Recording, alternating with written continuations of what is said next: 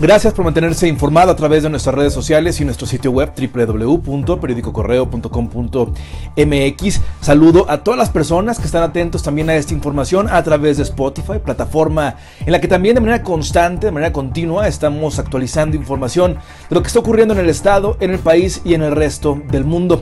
Cuando hablamos del tema del coronavirus, un tema que debiera ocuparnos a todos y cada uno de nosotros, es importantísimo seguir las tres recomendaciones básicas que emiten las secretarías de salud. La primera, ya lo sabe, quedarnos en casa. Si es posible, hay que hacerlo. Esto es muy importante.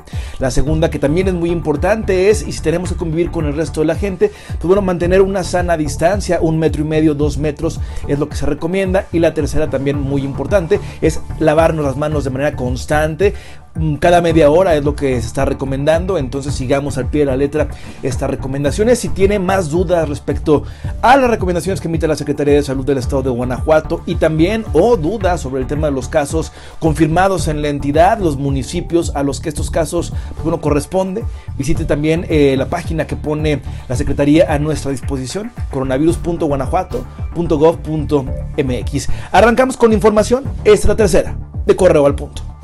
Al interior de un auto hotel en Apaseo el Grande fueron ejecutadas tres personas, entre ellas una mujer. El triple asesinato ocurrió poco después del mediodía al interior de una habitación del auto Motel Real del Alto ubicado sobre la carretera panamericana a Paseo el Grande Querétaro, a la altura de la comunidad La Purísima. De manera extraoficial trascendió que fueron dos empleados y un cliente. El gobierno de Irapuato vigilará el cierre de al menos 17 giros comerciales, 20 plazas comerciales y el control de acceso de diferentes establecimientos. Lo anterior fue confirmado por el alcalde Ricardo Ortiz Gutiérrez luego de que se filtrara una circular enviada a personal de fiscalización. Entre los negocios que deberán de cerrar están los locales de tatuajes, balnearios, recicladoras, tiendas de venta de ropa y mueblerías, entre otros. En León, la Concamín Bajío, el Consejo Coordinador Empresarial y el gobierno municipal lanzaron una iniciativa para recaudar fondos y comprar despensas para repartirlas entre los más vulnerables. El presidente del Consejo Coordinador Empresarial, José Arturo Sánchez Castellanos, instó a los empresarios a unirse a la causa toda la parte de la logística de eh, padrones de beneficiarios, este, zonas, pues eso ya tiene mucho trabajo del municipio a través del propio DIF y de la Dirección de Desarrollo Social y evidentemente con la posibilidad de nosotros redireccionar a donde pensamos que es necesario, pues ya sea porque tengamos alguna eh, señalamiento de alguien de que hace falta ayuda en X o Y lugar, en alguna colonia en particular.